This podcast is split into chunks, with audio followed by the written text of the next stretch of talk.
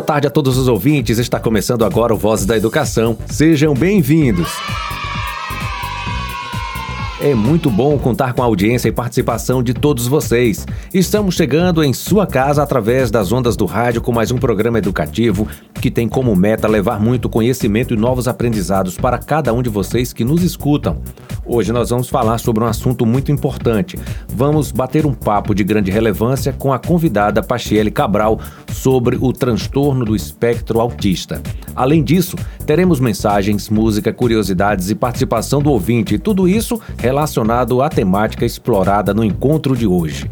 Está tudo imperdível. Conto com a participação de todos vocês ouvintes. Então, aumenta o volume do rádio, chama toda a família e vem, porque o Vozes da Educação já está no ar. Vozes da Educação já está no ar.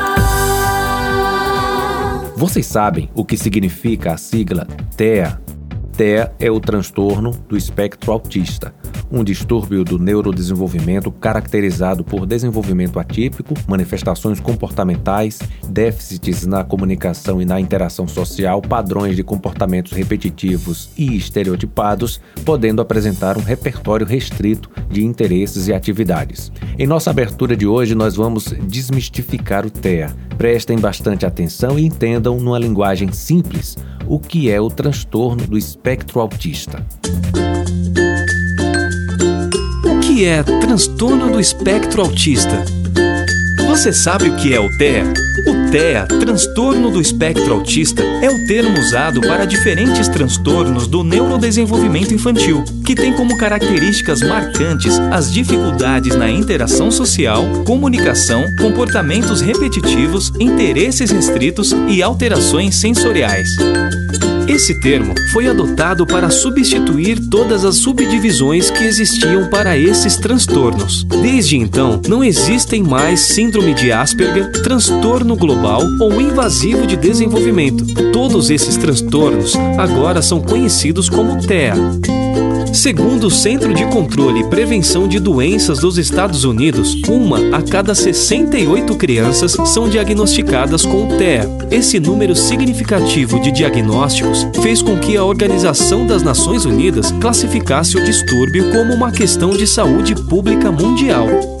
No Brasil, estima-se que tenhamos mais de 2 milhões de pessoas com algum grau de autismo problemas de fala, sensibilidade a barulhos, falta de interação do olhar, irritabilidade com contato físico, agressividade, falta de resposta quando é chamada, interesse por parte de objetos e repetição das mesmas palavras ou gestos podem ser alguns dos sintomas do autismo em crianças. Apesar de as causas do TEA ainda não serem totalmente compreendidas, especialistas na área acreditam que a combinação de múltiplos fatores pode levar ao autismo.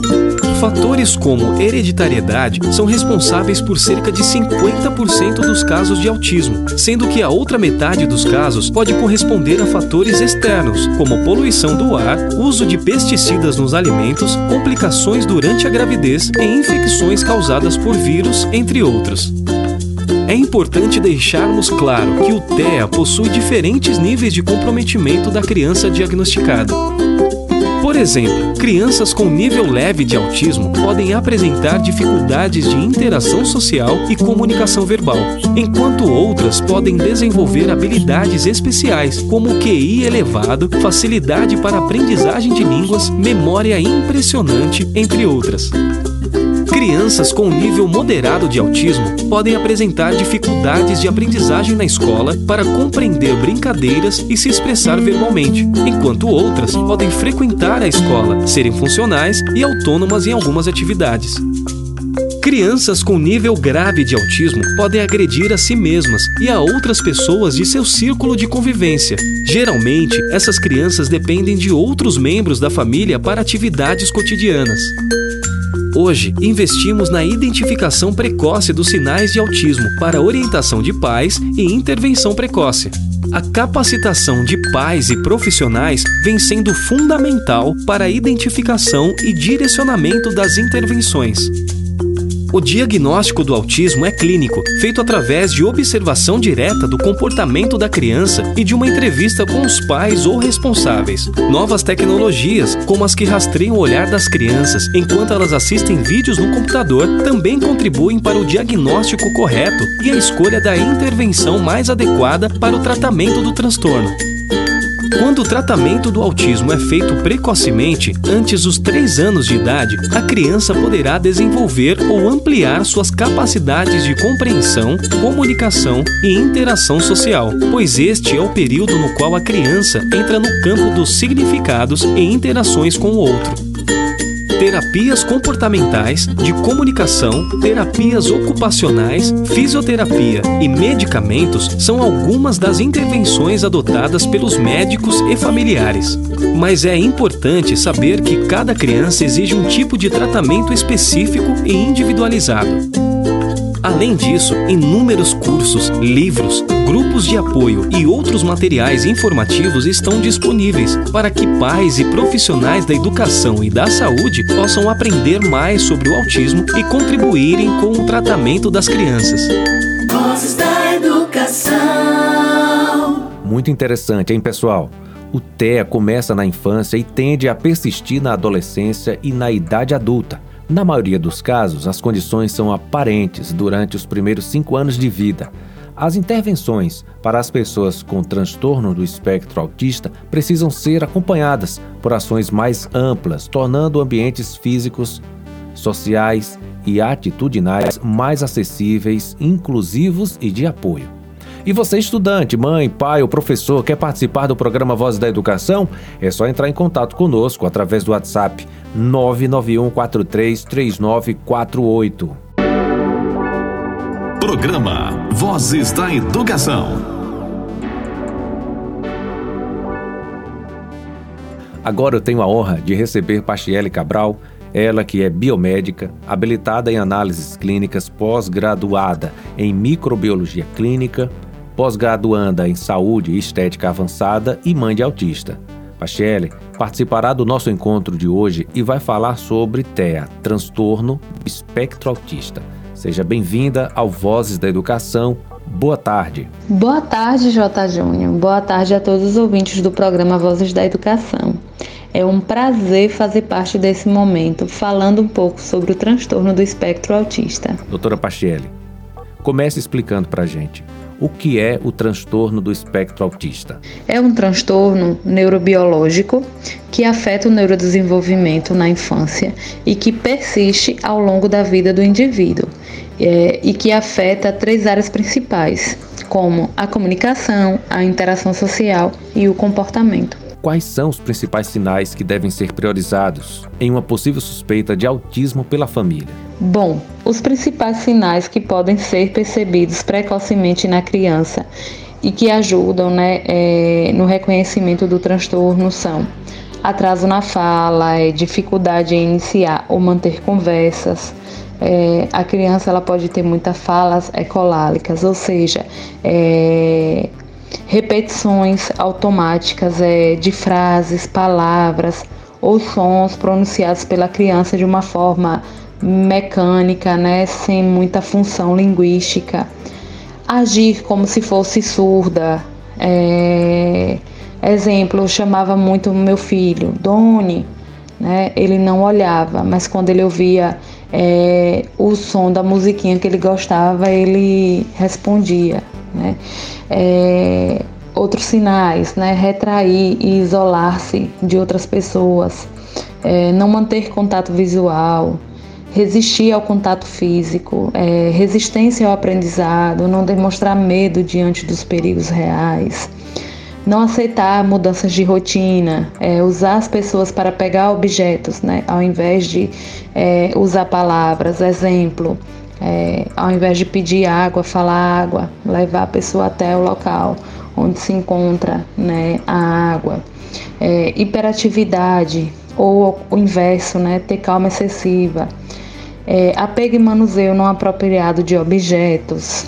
É, sensibilidade é, a barulhos, estereotipias, né, é, que são movimentos repetitivos, como a criança ela pode balançar as mãos ou movimentar o corpo para frente, para trás, andar nas pontas do pés, né. É, esses sinais, é bom ressaltar que dependerá do nível, né, do espectro em que essa criança ela se encontra, né, que pode ser desde o mais leve ao mais grave. Muito importante se atentar a esses sinais e quais são os primeiros passos que a família deve percorrer para ter um diagnóstico o mais cedo possível e iniciar uma intervenção? J. Júnior, é, normalmente as famílias elas buscam ajuda quando percebem é, atraso na fala. Né? Esse é um dos sinais é, que alertam, né, que levam as famílias a buscarem ajuda profissional. Porém, o ideal é que assim que a família perceber que a criança não se encontra é, no desenvolvimento adequado para a idade, ela já deve procurar ajuda profissional. O diagnóstico precoce é fundamental no processo do tratamento, né? Crianças diagnosticadas precocemente têm uma chance muito maior de apresentarem melhorias bastante significativas nos sintomas dos transtornos ao longo da vida. Quanto mais cedo for feita a intervenção, melhor. É verdade que o autismo em meninas é menos comum? Sim, J. Júnior, verdade. Epidemiologicamente falando, para cada cinco diagnósticos de, de autismo, é, quatro são dados para meninos e um para meninas, né? Tanto que a cor azul é utilizada como cor símbolo do autismo, é, justamente por conta da maior incidência de casos no sexo masculino. E quem é o profissional responsável para fechamento de diagnóstico do TEA? Normalmente, é, os médicos mais indicados para essa avaliação, né, para fechamento diagnóstico, são neurologistas né, da infância, os neuropediatras, ou psiquiatras especialistas na infância e adolescência. É, lembrando, né, é importante enfatizar que quanto mais cedo for dado esse diagnóstico, melhores são as possibilidades e oportunidades de tratamento para a criança, né, o que ajudará muito no seu desenvolvimento. Depois do diagnóstico do autismo, como a família deve se preparar para lidar com os impactos do autismo no meio familiar? Fale um pouco de sua experiência pessoal com seu filho. Bom, o primeiro passo é aceitar o diagnóstico, né? Porém, não se conformar. Ou seja, os pais devem correr atrás, né, de terapias, intervenções, para que essa criança ela possa se desenvolver é, da melhor forma possível. É, ler bastante, né, sobre o autismo para compreender e lidar melhor com a situação.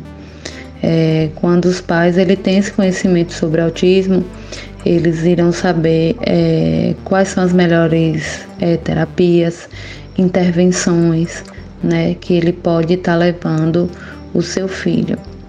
É, hoje em dia existem muitos profissionais né, capacitados é, sobre autismo, que pode estar ajudando essas famílias né, no melhor desenvolvimento né, dessa criança e para ele saber lidar da melhor forma.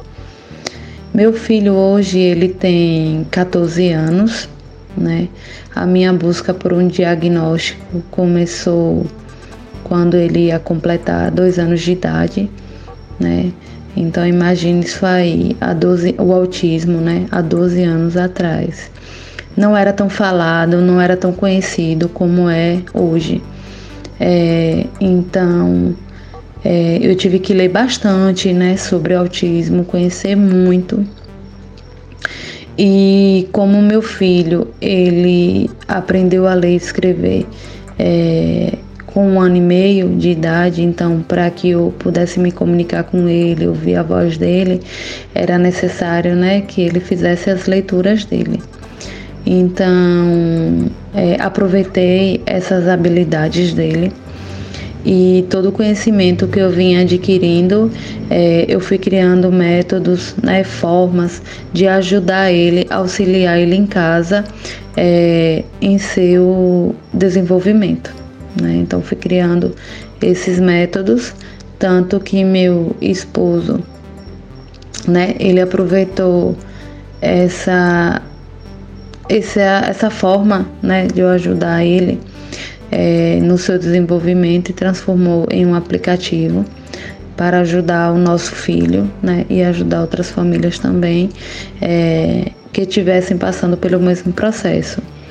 E ele desenvolveu a, o aplicativo com o nome Autástico, né, disponibilizou no Play Store de forma gratuita para também estar tá ajudando essas famílias. Doutora Pachielli, agora fale um pouco sobre o processo de escolarização de pessoas com TEA. Bom, o processo de escolarização é de grande importância para o autista no seu desenvolvimento. Eu digo, geralmente eu digo, né, que o processo de inclusão escolar é a parte mais difícil, né, é, para as famílias. A lei de Berenice Piana, a lei 12.764, né, a lei do autista, ele diz que esse aluno ele deve frequentar a escola de ensino regular e essas escolas elas não podem é, recusar a matrícula né, desse autista e que ele também né, tem um direito a um mediador que possa estar tá fazendo, dando esse auxílio, né, é, fazendo essa mediação entre o aluno e o professor. Né? Então, assim, a maioria dos autistas eles necessitam desse acompanhante, desse mediador, para estar tá auxiliando é, ele nas atividades né, escolares. E hoje em dia há um número muito crescente né, de pessoas diagnosticadas com autismo é, sendo matriculada nas escolas, né, no ensino infantil.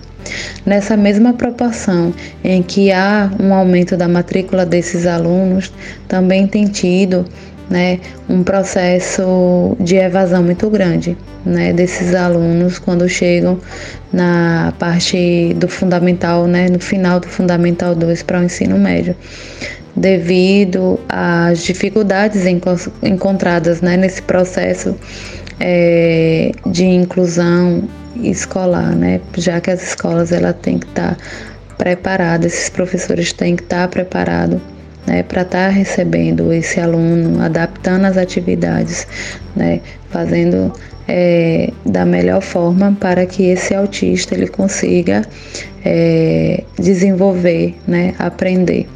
Como estimular o interesse de um aluno com TEA?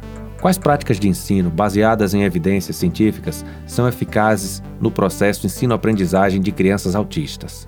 Bom, apostar na comunicação visual, né? Preferir sempre explicar, é, ilustrar conteúdos utilizando, por exemplo, figuras, é, quadro, fotos, objetos reais, né? Demonstrações físicas, utilizando o mais concreto possível para o melhor atendimento, né? Optar por dividir as atividades, exercícios em tarefas em partes. Por exemplo, ao invés de pedir que o aluno faça, por exemplo, cinco operações matemáticas ou escrever dez frases de uma vez, o ideal é que primeiro ele comece com duas ou três, né? É, começando pelas tarefas mais fáceis e deixar as tarefas mais complexas para o final. É importante né, fornecer instruções claras e diretas e usar sempre palavras concretas, né? Evitar assim enunciados e solicitações longas e abstratas. Em vez de fazer perguntas abertas, ofereça duas alternativas e deixe que o aluno escolha a que deseja, né? É... Incluir acessórios na rotina, né? De grande importância. Por exemplo, elaborar quadros de rotinas visuais, é, relógios para acompanhar a marcação de tempo, né? E antecipar a transição de atividades. Isso ajuda bastante, né? Que é ideal que sempre o professor ele preveja e antecipe as mudanças da rotina, né? Investindo assim em explicações e avisos sobre as mudanças é, levar o aluno antes para conhecer um novo espaço, uma nova situação, né? E observar se ele se sente confortável ou não. É, é importante é, investir na troca de informações com a família, né? E com outros profissionais que estejam fazendo processos de intervenções, né, com esse aluno. E, e aí o ideal é sempre manter anotações detalhadas na agenda diária desse aluno, né? É, conversando sempre com a família sobre as habilidades adquiridas, né? E desafios encontrados no dia a dia. E é importante assim que o professor sempre identifique é, os interesses e motivações do aluno, né? É, eu digo que antes do professor ele além de conhecer o autismo, né, o ideal é que ele conheça é, o seu autista, né, o autista que ele está ele tá lidando. Né? O professor ele precisa aprender a se relacionar com a realidade desse mundo autístico. Né? Nessa relação, quem aprende primeiro é o professor e quem vai ensinar-lhe é o seu aluno. Né? É, como diz Paulo Freire, não há docência sem discência. Né? As duas se explicam e seus sujeitos, apesar da diferença que conotam, não se reduzem à condição de objeto um do outro pois quem ensina aprende ao ensinar e quem aprende ensina ao aprender. Né? Doutora Pachielli, passamos por um período de aulas remotas e agora estamos no momento de retorno às aulas presenciais. Como deve ser a preparação para o acolhimento das crianças com TEA? Que cuidados especiais este público demanda?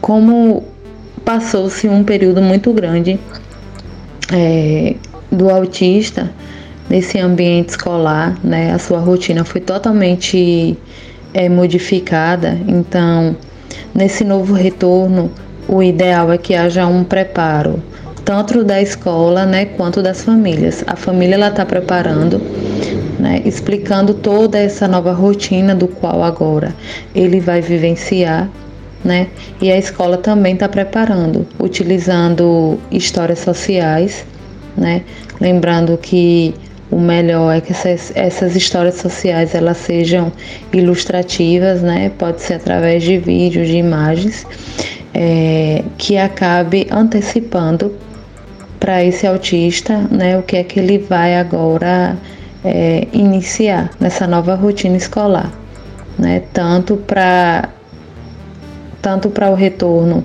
em relação às atividades quanto para esse esse novo ambiente onde há necessidade né, de cuidados é, sanitários né, que devem ser mantidos, né, como a utilização de máscara, é, a importância do, de ainda estar se mantendo né, esse distanciamento, para que ele possa compreender, entender da melhor forma, né, para ele se adaptar a essa nova realidade.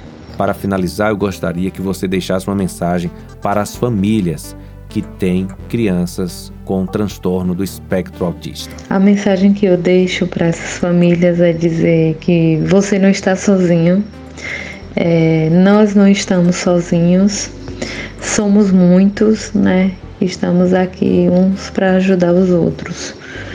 É, e ame incondicionalmente seu filho pois o amor, ele cura, ele salva, ele tudo ajuda.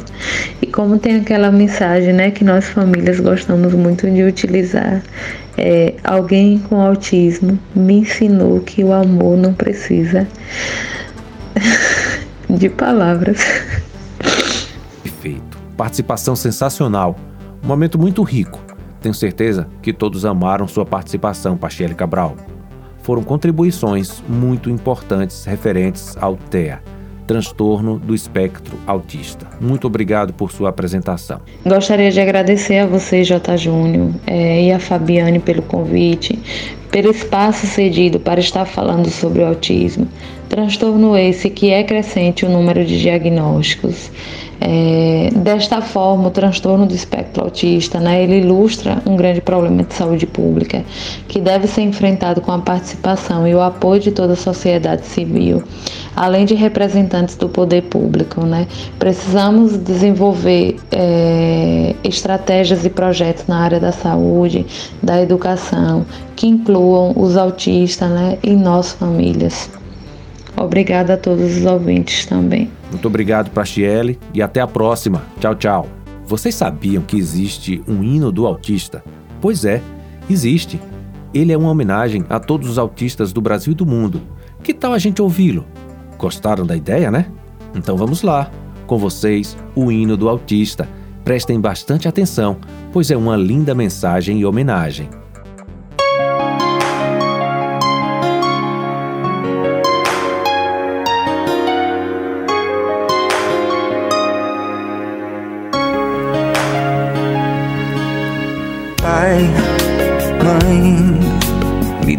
A sua mão.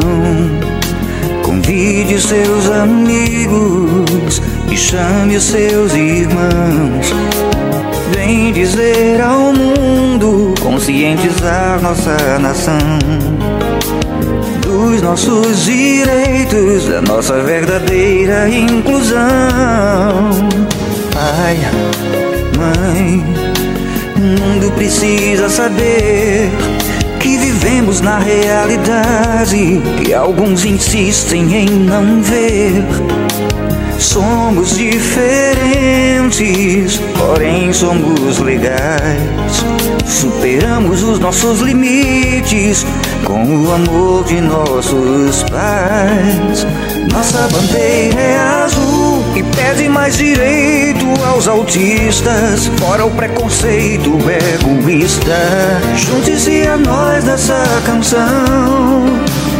Nossa bandeira é azul, esperanças otimistas. Muito prazer, eu sou autista.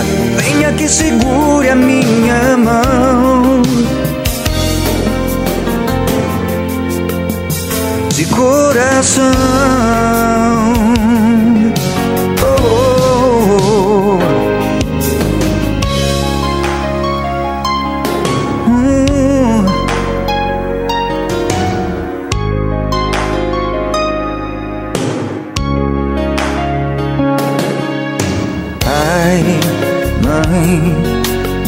Mundo precisa saber que vivemos na realidade que muitos insistem em não ver. Somos diferentes, porém somos legais. Superamos os limites e com amor podemos mais. Nossa bandeira é azul, pede mais direitos aos autistas, fora preconceitos egoístas. Junte-se a nós nessa canção. Nossa bandeira é azul, é de esperanças otimistas. Muito prazer, eu sou autista. Junte-se a nós nessa canção. Oh, yeah.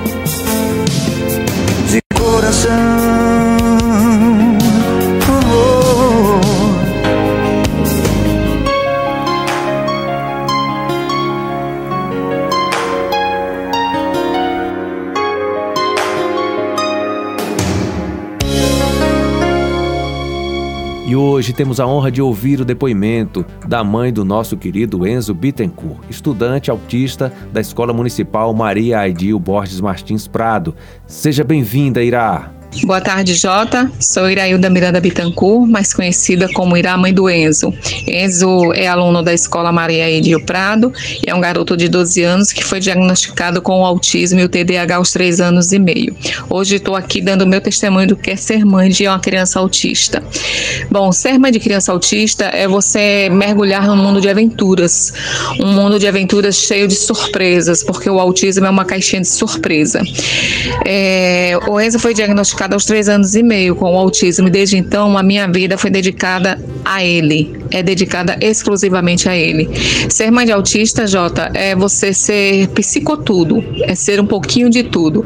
É ser um pouquinho de mãe, é ser enfermeira, é ser um pouco de pedagoga, é ser professora, é ser terapeuta, é ser um pouco de tudo. É você ser uma eterna estudante, para que você consiga fazer com que seu filho tendo a condição do autismo e sendo autismo severo como o meu, avance a cada dia.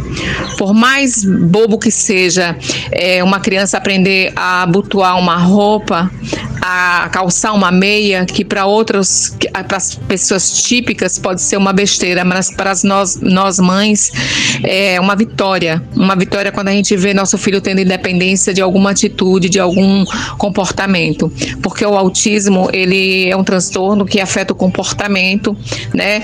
E a comunicação da criança. é, o que para os outros parecem ser anormal, uma criança super hiperativa, uma criança agitada, é uma condição do autismo e do TDAH. Então, ser mãe de autista, Jota, é você se resgatar todos os dias, é você descobrir que você tem forças como uma leoa porque você tem que ser a voz e os passos do seu filho.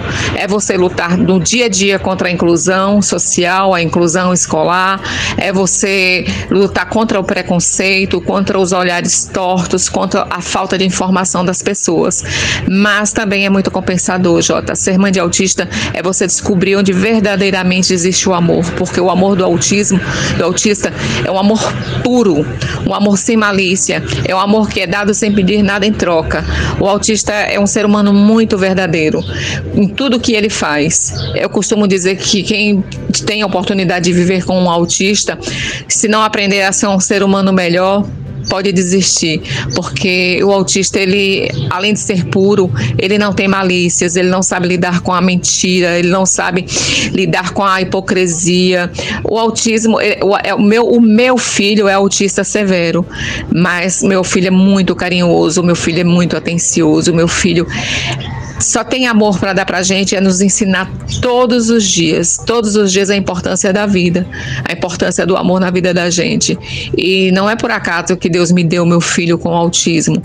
Talvez tenha sido para isso, para que eu descobrisse a força que eu tenho e que não imaginava ter. Então é isso, Jota. Um abraço. Boa tarde, chata. Tudo bem com você?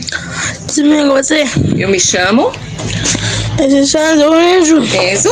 Peter Coisa Santa. Sou Satita. e Casaga. um abraço. Obrigado, Irá. É maravilhoso e emocionante ouvir o seu depoimento. Parabéns por toda a dedicação ao seu filho. Enzo, um abraço muito forte para você. Que bom ouvi-lo no Vozes da Educação. E agora chegou a hora de ouvir com muito carinho a mensagem de mais um ouvinte especial do programa Vozes da Educação. Olá, boa tarde, seja bem-vinda. Olá, J. Júnior. Eu sou Janice Cerqueira, coordenadora municipal da Educação Inclusiva. E hoje que estamos falando sobre o autismo, eu trouxe um poema da autora Érica Amorim Maia, Quando a Luz se Apagar. Hoje eu quero dormir quando a luz se apagar. No mundo sem essa crença que autismo é uma doença que se possa pegar ou que se possa transferir através de uma vacina. Que autismo em menina é menos prejudicial, que sou menos racional por agir com emocional. Que autismo é loucura e com remédio tem cura. Que com pouco de tática, todo autista pode ser bom em matemática. E quando a crise aparecer, é birra. Conclusão prática.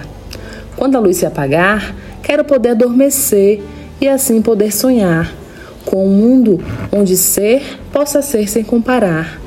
Se todo ser é individual, se todo mundo é diferente, por que dizer simplesmente que todo autista é igual? Quero poder dormir sorrindo, sonhar com esse dia lindo e seja o dia que for, onde eu possa ser autista e ter o dom de alquimista que transforma tudo em amor. Agradeço a coordenadora pedagógica da Educação Inclusiva, Janice Cerqueira, pela participação. E você aí de casa, quer participar também do Voz da Educação? Manda uma mensagem para o WhatsApp do nosso programa 991433948. O que vocês esperam? O que vocês gostariam que fosse apresentado ou discutido no programa educativo? Programa Vozes da Educação.